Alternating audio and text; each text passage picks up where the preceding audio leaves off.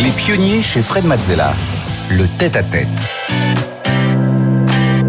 Bienvenue dans le tête-à-tête. Aujourd'hui, je reçois Guillaume Gibaud. Bonjour Guillaume. Salut Frédéric. Alors, tu as découvert l'entrepreneuriat tôt dans ta carrière. Euh, tu as sauté dedans même à pieds joints. En 2011, tu as fondé le Slip Français, marque de sous-vêtements pour hommes de fabrication 100% française, comme son nom l'indique. Alors, c'est un ovni dans l'industrie textile. Euh, fabriqué localement, c'est pour toi euh, même une thèse macroéconomique, une mission à partager avec le plus grand nombre. Tu tisses chaque jour les mailles d'une industrie textile locale, Joli. responsable, éco-sourcée et innovante. Rien que ça. Alors, tu connais le principe de l'émission. On est là pour euh, aller explorer ton parcours, mais aussi tes émotions, tes ressentis, tes apprentissages sur la route. Ce sera ponctué d'interventions et d'illustrations de Stéphanie. Et notre but à nous, c'est de- d'essayer de comprendre comment tu marches, comment tu réfléchis, euh, comment tu prends tes décisions. Alors, c'est parti. Tu as grandi à Paris. Euh, tu étais plutôt un enfant sage et bon élève. Très vrai. Un vrai vrai. parisien. Eh ben voilà. Et merci de l'invitation. Je l'ai pas dit au début, j'ai pas eu le temps de le placer, mais merci. Bah, très bien, bah, je suis très heureux, moi, justement, parce qu'on va, on va voir euh, euh, toutes, les, toutes les raisons qui font que justement tu es pionnier dans ton, dans ton domaine, dans ton industrie, euh, et que tu as beaucoup de choses à nous apprendre. Alors après tes études en prépa au lycée Henri IV, puis euh, en master à HEC, tu commences ta carrière dans un grand groupe, chez General Electric. Comment tu as vécu l'expérience? Euh, je veux pas leur faire de tort, mais pas très bien. Euh, pas très bien. Je suis rentré dans le graduate programme. C'est ces programmes où tu fais différents métiers en six mois. Et j'ai démarré euh, dans une branche euh, comptabilité à faire des Excel jusqu'à tard le soir dans une tour à la défense pour réconcilier des notes de frais. Et je me suis dit que j'étais pas au bon endroit. Il y a sûrement des gens pour qui à qui ça plaît, mais en tout cas moi je me suis dit voilà ça c'est pas pour moi. Et je me regardais dans le miroir aux toilettes de chez G. Je me dis il faut que tu faut que tu te casses. Et effectivement je suis parti assez vite. En 2010, euh, c'est donc un premier déclic qui te fait changer de secteur et passer à un métier de terrain. Euh, le premier déclic, c'est ce que tu viens de nous décrire et tu deviens euh, chef des ventes pour Bio C'est tu ouvres quatre magasins pour l'enseigne. Qu'est-ce que tu as appris sur toi à ce moment-là? J'ai appris que l'entrepreneuriat, c'est beaucoup de bon sens. C'est que du, bon sens et du travail. Le patron de Bio C'est était quelqu'un quelqu'un de très inspirant, 70 ans, et euh, qui m'a appris beaucoup de choses. Et euh, ouais, exactement. Et je, je, je, je connaissais rien. J'avais voilà, c'était mon premier job. Et je, je m'occupais de recruter des équipes, de- d'installer des frigos, des clims, de commander des, des meubles pour les magasins. Enfin, c'était vraiment très pratico-pratique. Mais j'ai adoré ça en fait. J'ai compris que j'aimais bien. Et si, si je faisais pas bien mon boulot, les gens pouvaient pas entrer dans le magasin, pas faire leurs courses et il fallait trouver des solutions, quoi. Donc j'aimais bien ce côté très concret, pratico-pratique et j'ai compris que je voulais, voilà, monter ma boîte, entrepreneur et finalement, c'était pas si compliqué. Il fallait juste, faire marcher sa tête et, euh, et mettre du temps et de l'énergie.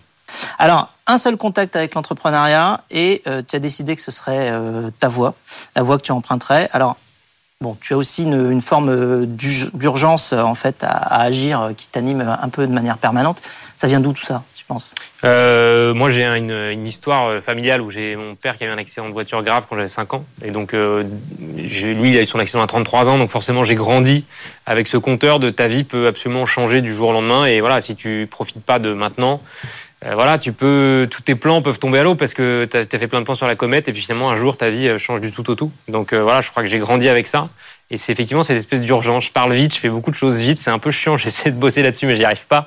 Et, euh, et ouais, c'est effectivement, on dé- on décrit souvent comme euh, l'urgence de faire les choses. Et ça, je crois qu'il me faudra encore pas mal de temps de thérapie pour, pour calmer le jeu. Mais ouais, ça, c'est ce qui fait que je- j'essaie de, de, de- ouais, de vivre les choses à fond et de et d'aller vite dans ce que je fais. Tu fais vite mais bien. Ouais, euh, j'essaie de 80-20. J'essaie de trouver euh, vite et, à- et au bon niveau d'exigence.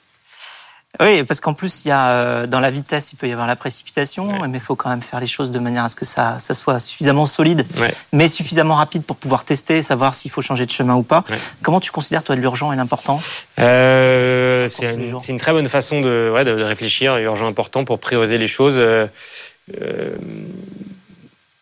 je pense que parfois je peux peut-être manquer un peu de vraiment bosser sur les trucs importants. Euh, Et d'ailleurs, dans les entrepreneurs, je pense qu'il y a différents profils. Il y a des gens qui sont bons au tout démarrage, des gens qui sont bons derrière quand ça devient plus structuré. Moi, je pense que je suis bon dans le, dans le côté 0 à 100, quoi. Dans le côté, j'aime bien les projets, j'aime bien, euh, bien, euh, voilà, construire un- une idée, lui donner vie, la faire grandir. Et on en reparlera, mais dans le, dans le parcours du style français, c'est sûr que le passage de- d'une start-up à une PME un peu plus installée dans son marché, je trouve que c'est vachement, vachement difficile. Bon, et donc tu perds pas de temps, puisque dès janvier 2011, tu fondes le slip français. Alors, Pourquoi des slips? Pourquoi des slips Franchement, c'est vraiment la vraie histoire que je raconte à chaque fois. C'est un pari avec des potes. En gros, je me dis, je suis chez Bio, c'est bon j'ai envie de monter ma boîte. Je me dis que j'ai toujours bien aimé les fringues, toujours bien aimé la mode, et, évidemment, je me dis qu'Internet va transformer la façon dont ce métier fonctionne. Pour te dire, à ce moment-là, Instagram n'existe pas en France, euh, sans te parler de TikTok, donc pour te dire quand même ce qui s'est passé dans cette industrie. Et je me dis, ok, la mode, en fait, pour démarrer, tu as besoin d'un stock de départ, euh, d'un nom de marque, d'un logo, et puis tu te lances avec euh, quelques milliers d'euros en poche, tu n'as pas besoin de grand-chose. D'ailleurs, il y a toujours, il y aura toujours de nouvelles marques qui se lancent. Et je me dis, par contre, on va quand même essayer de mettre un peu les chances de, de mon côté, et je me dis, bah, le sous-vêtement, en vrai, euh, c'est un marché énorme. Calvin Klein Underwear, ça fait 3 milliards. Euh, le groupe Éminence, ça fait 130 millions de chiffre d'affaires. Et je me dis, en fait, le sous-vêtement, c'est petit, c'est léger, ça s'essaye pas. Donc finalement, le vendre sur Internet ou le vendre dans une boutique, c'est la même chose. Et surtout, on est très fidèle à une marque de sous-vêtements. Je te demanderai pas, Fred, depuis, combien de temps tu as testé le français, mais normalement, on est, surtout les mecs, on est très fidèles à une marque de sous-vêtements, on en change peu. On renouvelle, mais on change peu de marque. Et du coup, je me suis dit, ouais, il y a un truc à faire. Et si je raconte le savoir-faire français. Moi, j'avais en tête, euh, voilà, euh, Lacoste, Petit Bateau, Aigle, euh, Louis Vuitton, Hermès, tout ce côté, voilà, de, savoir-faire français, de, rêve à la française. Je me dis, si je mets ça sur les réseaux sociaux et que je le raconte, dans un sous-vêtement, il y a moyen de faire un truc. C'est parti de là, voilà, d'un avec des potes, de dire, je vais faire une marque de slip, mais non, ça marchera jamais. C'est vrai que les hommes cherchent aussi une sorte de, fiabilité, pas forcément. Euh, de renouvellement, pas forcément à l'infini, vraiment de, ouais, de fiabilité, de commodité. C'est simple, je prends un pack de 5 et tous les 18 mois je reviens et merci. Et c'est effectivement ce qu'on vit. Alors à partir de là, tu euh, as construit les piliers d'une marque de référence sur le Made in France, Stéphanie. Effectivement, la relocalisation, c'est le pilier hein, du euh, slip français, des matières premières locales et éco-conçues en passant par la production et la confection. L'objectif, c'est de réinventer l'industrie textile en fabriquant tous les produits à moins de 250 km du consommateur. Hein, c'est votre promesse. En tout, vous travaillez avec 80 ateliers partenaires qui fabriquent 800 000 pièces par an. Euh, et en 10 ans, eh bien, la gamme, elle a évolué, évidemment, avec des sous-vêtements pour hommes, mais aussi pour femmes, des maillots de bain, du prêt-à-porter et même une gamme sport. Aujourd'hui, le, slip français, c'est 21 millions d'euros de chiffre d'affaires, 110 euh, salariés, une vingtaine de boutiques et la rentabilité qui a été atteinte en 2018. Exactement. Qu'est-ce qui t'anime autant dans la culture française, dans le, dans le France tout court? Euh, Ça, pareil, c'est quelque chose que j'aurais du mal à, à décoder. Euh, moi, j'ai beaucoup lu Romain Gary, Joseph Kessel, toute cette, cette époque-là. Euh, je, la, biographie de Oui, qui sont deux auteurs qui sont en fait nés à l'étranger. Exactement. L'un en Lituanie, l'autre en, Argentine. Euh, ouais, exactement, Kessel. Et qui, ont, qui, ont, qui sont venus en France euh, après Exactement, qui sont venus en France début du XXe siècle avec voilà, toute une génération de gens pour, pour qui des étrangers, et moi une partie de ma famille est arrivée en France à ce moment-là, et pour qui ces gens-là, la France, c'est les lumières de la France, c'est l'humanisme, c'est euh, euh voilà, c'est des gens qui ont un, amour déraisonnable pour la France. Et je crois que j'ai reçu une partie de ça, je ne sais pas trop comment. Et voilà, l'histoire de Citroën, l'histoire de l'aéropostale, de Jean Mermoz, toutes ces épopées industrielles complètement dingues où en fait des gens euh, prenaient des risques pour euh, tester des choses auxquelles ils croyaient. Euh, et des exploits industriels qui sont devenus des exploits commerciaux. Si on prend le cas de Citroën, le, truc est dingue. Hein. Citroën, c'est euh, l'innovation technique par le produit. C'est le premier à avoir imaginé la publicité sur la Tour Eiffel. Euh, voilà, c'est des gens qui ont à chaque fois, c'est le premier qui a inventé le système de leasing pour les voitures. Donc c'est des gens qui ont révolutionné leur métier, leur industrie qui sont rendus souvent utiles aussi dans, dans les efforts de guerre. Enfin voilà, c'est des gens qui ont marqué l'histoire de leur pays et bizarrement, je ne sais pas t'expliquer pourquoi, je suis sensible à ça et, la France pour moi résonne de ça et, et c'est ça que j'avais envie de mettre dans la marque aussi français. Alors ce qui est encore plus bizarre, c'est que je mets ça avec un slip. Alors tu vois, ça fait quand même euh, collision de planètes bizarre, mais oui, je, je, suis très attaché à cette idée de la France et de ce que je peux faire pour mon pays. Et d'un point de vue euh, très citoyen. Tu vois, il n'y a aucun parti pris politique là-dedans. C'est vraiment, en fait, euh, je suis attaché à, voilà, à, mon environnement, là où j'ai grandi, et à cette idée que c'est voilà, un pays magnifique qui porte des, valeurs euh, d'ouverture, d'innovation qui sont assez dingues. Alors, ce que tu aimes bien, c'est le panache aussi. le panache français. Comment tu le décrirais? Le panache, c'est euh, c'est la bravoure, il y a une certaine, certaine forme d'inconscience et d'audace. Hein. Il y a vraiment, on ne sait pas si ça va marcher, mais on y va. J'aime bien la définition de l'aventure. Euh, l'aventure, c'est une entreprise extraordinaire qui a parfois des aspects mythologiques dont on ne sait pas si elle va réussir. Il y a vraiment ce côté de, tu tentes des trucs, parfois presque pour la beauté du geste, tu sais pas si ça va marcher, mais tu y vas parce que tu y crois. Et, ouais, bizarrement, moi, ça, c'est voilà, des, aventures chevaleresques, ça me fait rêver. Euh, et, le, slip, aussi improbable que ça puisse paraître en étude, de dire en fait, ce sous-vêtement, c'est un symbole. C'est aujourd'hui euh, c'est pas juste une marque de sous-vêtements, c'est une marque qui montre qu'on est capable de fabriquer en France. Et effectivement, euh, tu le rappelais, on est, on est euh, jusqu'au boutiste. On tricote, on tisse, on découpe, on ennoblit, on teint, on confectionne, on fait tout en France. Et en fait, personne ne fait ça. Plus personne ne fait ça. En, 30 ans, on est passé de 600 000 emplois dans le textile à 100 000 parce qu'on est parti fabriquer de plus en plus loin pour payer de moins en moins cher. On pourra évidemment en revenir, mais alors qu'on avait le savoir-faire en France. Et, vraiment, encore une fois, c'est pas un, c'est pas c'était mieux ici c'est juste de dire en fait on a les savoir-faire on, est capable de fabriquer localement effectivement à moins de 250 km ça génère moins de carbone ça crée de l'emploi. C'est un certain bon sens un peu paysan mais qui est ou commerçant mais qui, qui, qui moi qui résonne chez moi tu as d'autres marques ou d'autres euh, peut-être événements à venir euh, qui pour toi représentent la France? Euh, Alors nous, on a différents événements forts. on a est la, licence officielle du 15 de France et de France Rugby pour la Coupe du Monde de rugby. Alors moi, il se trouve que je joue au rugby depuis longtemps. Je suis demi de mêlée, donc ça se voit pas forcément sur la carrure, mais bah, j'adore ce sport et donc on est hyper fiers d'être licencié officiel du 15 de France pour la Coupe du Monde de rugby. Donc pour ceux qui savent pas, la Coupe du Monde de rugby c'est à la rentrée en septembre et octobre en France et on va être champion du monde. Voilà, premier match contre les All Blacks le 8. Euh, et derrière, on a la licence officielle pareil pour Paris 2024. Et moi, il y a, je sais pas si on, passe un extrait ou pas, mais il y a une vidéo que j'adore qui est euh, Ouvrons grand les Jeux de Paris 2024, où en fait on a un condensé d'histoire de France. Voilà, il y en a quelques images. Euh, voilà, donc on est bien licencié officiel, hein, on n'est pas un partenaire. mais, mais je trouve que cette vidéo, elle est dingue. elle représente tout ce, que, tout ce qui te fait vivre dans la France. Ouais, en fait, il y a, de l'art, il y a de la cuisine évidemment, il y a du sport, il y a des performances. Euh, il y a Simone Veil, il y a le Panthéon, il y a tout ce qu'on peut imaginer de moderne, d'innovant. Euh, il y a évidemment Je suis Charlie. voilà, il y a tous, ces moments-là de vie en fait du peuple français.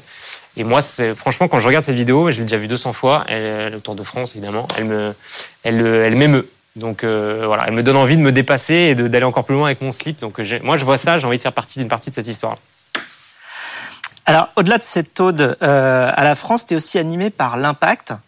Euh, alors, quel est le lien entre changer le monde et, euh, changer la mode? Et changer de slip. Et changer de slip aussi. bah, c'est assez simple pour te donner quelques chiffres. En France, il y a 3 milliards de vêtements qui sont mis sur le marché par an. Ça veut dire que tu prends les sorties de caisse de tous ceux qui fabriquent et vendent des vêtements. C'est 3 milliards. Sur ces 3 milliards, on en fabrique en France seulement 3%. Dit autrement, 97% des vêtements qu'on achète à l'année en France viennent d'ailleurs c'est économiquement voilà on a quelques et voilà. Et économiquement du coup bah on crée pas d'emplois on, on, fait venir euh, des containers de choses euh, qu'on va jeter qu'on va pas utiliser. On achète à 6 mois ou 12 mois donc on se plante on fait de la décote des soldes du Black Friday et derrière les fringues finissent euh, non portées dans des placards et s'ils vont elles repartent au bout du monde donc il y a tout un système qui ne fonctionne pas. Et évidemment c'est ce qu'on voit à l'écran. Il y a un vrai sujet d'impact carbone puisque vous l'avez à gauche un t-shirt made in 100% ailleurs c'est 10 kg de CO2 et un t-shirt made in France dont l'origine de la fibre, là on voit le Bangladesh, c'est là où pousse le coton qui pousse pas en France. Donc quand on prend un coton qui pousse Bangladesh ou ailleurs et, dont le fil arrive en France et qu'on fait toutes les étapes après, tissage, tricotage, tout ce que je vous ai raconté tout à l'heure en France, on émet seulement 5 kg de CO2. Donc on voit par ce graphe, et encore une fois, bah, on voit la source, hein, c'est pas le français, c'est Wikicarbone et l'ADEME. Euh, quand on fabrique un vêtement en France, on peut émettre jusqu'à 50% de CO2 en moins. Donc ça crée de l'emploi, c'est plus local, on fabrique moins, on fabrique mieux ça, voilà, ça coche toutes les cases de, de changer la mode pour changer le monde euh, à partir d'un style. Alors la communication euh, qui est attendue d'un dirigeant, c'est pas seulement euh, sur les valeurs de l'entreprise et sur son impact. Euh, tu dois parfois gérer des crises. Mmh. Euh, Est-ce que tu peux nous parler du, du bad buzz de 2020 Oui, bah, une crise est un des moments les plus difficiles à vivre en tant qu'entrepreneur. Hein. crise qui nous arrive de quelque chose d'externe, hein, donc deux salariés dans une soirée privée ont un comportement qui, qui, dérape et qui, et qui, encore une fois, hein, dans un cadre privé, donc qui n'a rien à voir avec la boîte et qui, euh, sort sur les réseaux sociaux et qui vient impacter l'entreprise. Et les gens font l'amalgame entre euh, la soirée privée euh, blackface de deux personnes effectivement salariées de l'entreprise et l'entreprise.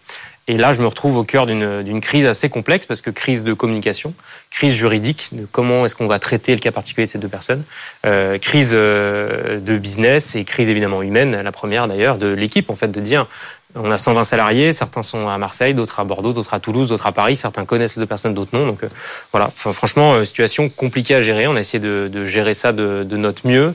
Euh, et voilà, et je pense que la seule vraie bonne réponse, est, et pour nous tous en tant que citoyens, de dire en fait, cet événement n'a rien à voir avec l'entreprise en fait. Et je pense que si je dois tirer une leçon quelques années plus tard de ça, c'est de dire ouais, en fait, euh, de vraiment mettre bah, les, les, règles claires entre la, voilà, la vie privée des gens et l'entreprise. Et je pense que on le voit aujourd'hui, les, réseaux sociaux peuvent avoir un impact très fort chez les jeunes, chez d'autres. Et je pense que, pareil, aujourd'hui, on doit, voilà, on doit tous un peu prendre du recul par rapport à ça et mettre, voilà, garder notre sang-froid, du recul. Et c'est pas évident dans ce moment-là parce que on est un peu pris dans un tourbillon. Donc voilà, on a fait de notre mieux pour gérer ce, moment-là. Mais voilà, ce que j'aurais dû plus peut-être rappeler ce moment-là, c'est dire en fait, ça n'a rien à voir avec la boîte. Ça n'a rien à voir. Et euh, donc, tu es ressorti de cette épreuve grandi et prêt à gravir, du coup, une autre montagne, une autre crise. Euh, puisque c'était juste avant euh, la crise suivante qui était euh, celle de la pandémie, que vous avez grimpé avec brio. Stéphanie. Effectivement, quand la crise du Covid arrive, vous proposez de mettre le savoir-faire textile à disposition de l'État pour faire des masques. Et pour ce faire, eh bien, en fait, vous avez, vous avez créé l'association Savoir-faire Ensemble. L'objectif, c'est de fédérer toute l'industrie textile. En tout, 1450 entreprises du secteur ont confectionné plus de 200 millions de masques et 15 millions de blouses. Une prouesse opérationnelle hein, que vous avez réalisée à partir d'un simple Google Sheet. Euh, d'ailleurs, euh, Google en a fait une étude de cas. Euh, aujourd'hui, l'association s'est rebaptisée Savoir-faire ensemble pour marquer la fin de sa mission d'intérêt général liée aux masques et développer de nouveaux projets. Au-delà de la réindustrialisation, l'association pousse désormais en faveur, enfin encore plus en faveur d'une mode euh, locale et, durable. Très bien résumé. Et une expérience effectivement dingue, parce que contexte hors norme. Euh, et, en fait, moi, je vois euh, dans les premiers jours du Covid, chacun se met un peu voilà, en confinement. On, comprend que les boîtes vont être à peu près aidées par le gouvernement, avec BPI qui a fait évidemment une action remarquable. Hein, les PGE, voilà, tout ça a été, les prêts garantis a été très très bien mis en place très vite. Euh, et donc je comprends que globalement on va être soutenu en tant qu'entreprise et je vois le sujet des masques qui émerge très vite dans les deux premiers jours. Et là je comprends qu'en fait ça va être un bordel monstre pour fabriquer des masques puisque c'est un produit que la filière textile française ne connaît pas, qu'il va falloir fabriquer très vite en grand volume, avec les contraintes de catégorie 1, catégorie 2, il fallait que ce soit respirant, filtrant. Euh, donc où trouver cette matière pour le fabriquer? Toutes les questions administratives ou organisationnelles autour de ça, euh, où trouver les confectionneurs, les fabricants en matière, euh, des choses toutes bêtes, hein, mais à quel TVA le vendre, à quel prix, est-ce que je le vends d'abord aux hôpitaux, aux écoles ou, euh, ou au, grand, au magasin à côté de chez moi? Voilà, comment, comment sécuriser le, personnel qui vient travailler, parce qu'il faut se rappeler quand même dans les conditions, le 20 septembre 2020, les couturières qui viennent bosser à l'usine, bah, franchement, c'était un sacré courage. Et du coup, bah, on s'est mobilisé auprès de Bercy pour structurer cette filière et créer ce fameux fichier Google Sheet, cette boucle WhatsApp et des outils digitaux pour faire en sorte que tous les parties prenantes de cet effort de guerre, parce que c'est exactement ça qui s'est passé, puissent travailler le plus efficacement possible sans avoir à remonter par Bercy à chaque fois, trouver la matière, les confectionneurs et trouver dans quel ordre, dans quel ordre de priorité il fallait euh, servir les besoins. Et c'est vrai que ça a été, euh, ça a été une aventure dingue, ça a duré 18 mois. On s'est mobilisé sans compter les heures, hein, de façon tout à fait bénévole. On a mobilisé plus de 20 personnes, l'équipe du SLIP, pour animer ce fichier et appeler tous les ateliers en disant est-ce que vous avez vos codes d'accès, est-ce que vous avez compris comment ça marche, mettez vos quantités. Oh, merci, trop bien, ça nous aide, on gagne beaucoup de temps. Et, euh, et voilà, et moi c'est c'est la, plus belle étoile à mon maillot, sans mauvais jeu de mots, euh, au-delà de tout. Enfin voilà, d'avoir réussi à, à, être utile pour euh, pour le grand public et pour mon pays à ce moment-là dans un contexte hors norme. Hum. C'était ton effort de guerre à toi. Ouais.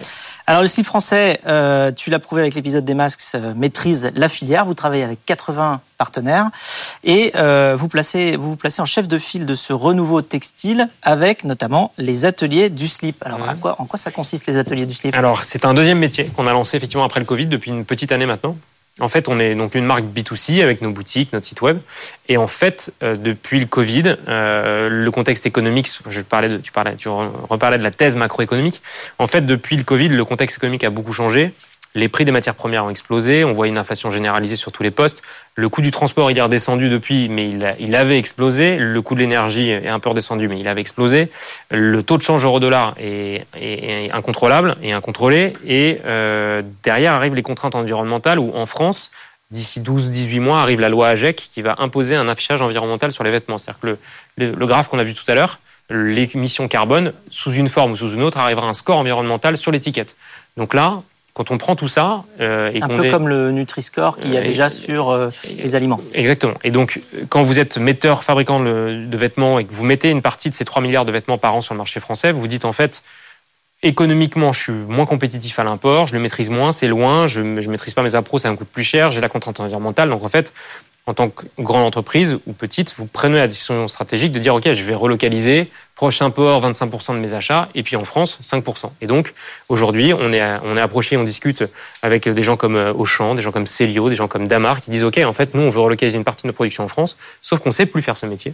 On a désappris à faire ça aidez-nous à le faire. Et voilà, et à force d'avoir 2, 3, 4 sollicitations LinkedIn, on s'est dit qu'on allait en faire un métier. Donc ce métier s'appelle les ateliers du slip, euh, qui est euh, déjà à presque 1,5 million de chiffre d'affaires sur cette année 2023, en à peine euh, en 6 mois, un petit 6 mois, et, et, plus de 100 000 pièces produites avec cette vertu carbone, puisque forcément ce qu'on fabrique, c'est ce qu'on aurait fabriqué ailleurs. Donc voilà, on est, on est hyper fiers de ce démarrage. Et effectivement, c'est un, un, pivot, comme on peut dire, B2B ou un complément de, de métier en, en B2B en parallèle de la marque. Alors avec ce déploiement industriel, vous valorisez les matières produites euh, localement, comme le chanvre, et vous faites de l'innovation produit, comme euh, le maillot de bain créé avec l'apnéiste euh, Guillaume Néry. et vous inventez aussi, alors on va le voir, le slip automatique. Alors, c'est quoi le slip automatique Slip automatique? Euh, alors, à Guillaume, Guillaume Néry, on est un peu calé dans la panque sur la R&D, donc il faut qu'on relance, mais on n'a pas encore toutes les, toutes les pistes qu'on voudrait. En tout cas, le slip automatique, euh, c'est un slip qui est en tricotage seamless. On voit la machine à l'écran. Donc, en fait, c'est un, peu comme une chaussette. Je ne sais pas si vous avez déjà vu une machine à chaussette, mais donc, on tricote tout le corps du sous-vêtement euh, depuis le haut. Le, le, le, dessin, le slip français est intégré dans le dessin du tricotage. C'est avec notre partenaire Enitex à Riorges, dans la Loire, euh, et qui est à côté Lyon, comme son nom n'indique pas forcément. Et, euh, ils ont fait l'investissement de, plusieurs millions d'euros pour installer 8 machines seamless qui sont les premières en France. Euh, c'est du tricotage automatique, donc euh, voilà, le fil euh, fabrique le, le, boxeur que vous avez à gauche automatiquement et il n'y a plus qu'à faire 4 points de couture en bas pour fermer le boxeur. Ça économise 30% d'eau, 15% de, de, temps de fabrication et, et, beaucoup moins de déchets aussi, donc c'est super vertueux. c'est 30% de déchets en moins. Ouais, 30%, 30% de déchets en moins. Et donc voilà, c'est un, un souhaitement qui est porté un peu différent, mais en termes d'innovation, c'est assez fort. Mais alors face à ces innovations, on trouve la fast fashion. Euh, et on a une question surprise pour toi posée par Jacques-Antoine Grangeon, le PDG de VP. On regarde tout de suite. Bonjour Guillaume. Tu as créé une très jolie DNVB avec le site français, fondé sur la fabrication en France. Au même moment, tu lances désormais des, projets euh, sur la fabrication française, le Made in France qui te tient à cœur. J'aimerais savoir comment expliques-tu cette contradiction qui existe chez les jeunes aujourd'hui euh, de vouloir euh, mettre en avant une consommation responsable et qui critiquent d'ailleurs leurs aînés là-dessus et qui au même moment se ruent sur la plus grande DNVB au monde qui s'appelle Shine. Est-ce que malheureusement, malheureusement, ce n'est pas à la fin le prix qui écrase tout? Très bonne question, hein, je t'en parlais tout à l'heure. Et Jacques-Antoine, qui est très sympa de poser cette question, euh, il répond toujours positivement à mes projets, il nous soutient. Euh, et voilà, et c'est agréable d'avoir des gens qui voilà, sont capables de s'engager, de décider, donc je le remercie. Et d'ailleurs, il fait partie des gens qui nous soutiennent dans le projet dont je parlerai tout à l'heure. Euh, pour moi, le, maître mot, c'est en fait ce qu'on appelle dans notre métier la désirabilité c'est le maître mot des marques du luxe. Hein. La désirabilité, c'est si quelque chose te fait envie, en fait, quelle qu'en soit la fabrication, est-ce que ça vient derrière, tu vas l'acheter. Et en fait, le vêtement, il faut pas oublier qu'il y a quand même ce rôle de ce rôle social en fait, de, de, dire qui on est, de porter des valeurs, de représenter quelque chose. Et donc, en fait, euh, c'est trop facile de dire les jeunes, euh, voilà, ils achètent sur Chine et, et, leur, et, leur, taper dessus. En fait, ils, dans un contexte économique compliqué, avec peu de pouvoir d'achat, euh, ils ont envie, comme tout le monde, d'exister, de se différencier, et, et, donc ils achètent chez eux, tout en voilà, en étant voulant euh, défendre le local et, et aller défiler à la marche pour le climat. Et, la contradiction, elle est elle est qu'aujourd'hui, euh, on a tous très, très, très, très intégré dans nos systèmes euh, que, que voilà, pour, euh, pour exister, représenter, il faut des vêtements nouveaux, il faut paraître. Et voilà, et c'est comment est-ce que, est-ce que soit des marques locales émergent et donnent très envie et sont très fortes, et c'est possible, hein, et c'est ce qu'on essaie de faire, soit de l'autre côté, et ça monte aussi la seconde main. Voilà, on voit qu'il y a d'autres usages qui émergent. voilà, entre les deux, c'est voilà, c'est le rôle tellement important du vêtement en fait. Et ça, je pense que euh, c'est ce qui finit par dire. Est-ce que c'est pas le prix qui emporte tout euh, Je pense pas que ce soit le prix. Je pense que c'est parce que euh, on parle de Chine, mais on parle aussi, on peut parler des, des, baskets de collection Air Jordan qui sont vendues voilà, à des milliers d'euros et les, jeunes arrivent à trouver les moyens d'acheter ça alors qu'ils ou les téléphones sur lesquels on va mettre 1000 euros. Donc je pense que c'est pour moi c'est le pouvoir qu'ont les marques à attirer les, consommateurs. Et je pense que c'est ce maître mot de désirabilité qui est très français d'ailleurs. Hein. Donc, euh, voilà, je pense que l'enjeu, c'est comment créer des marques locales qui sont aussi puissantes en termes de désirabilité que, que les autres. Et c'est la fin de ce tête-à-tête. Merci beaucoup, Merci Guillaume. de l'invitation. Merci pour tout. Quant à nous, on se retrouve euh, tout de suite pour le pitch.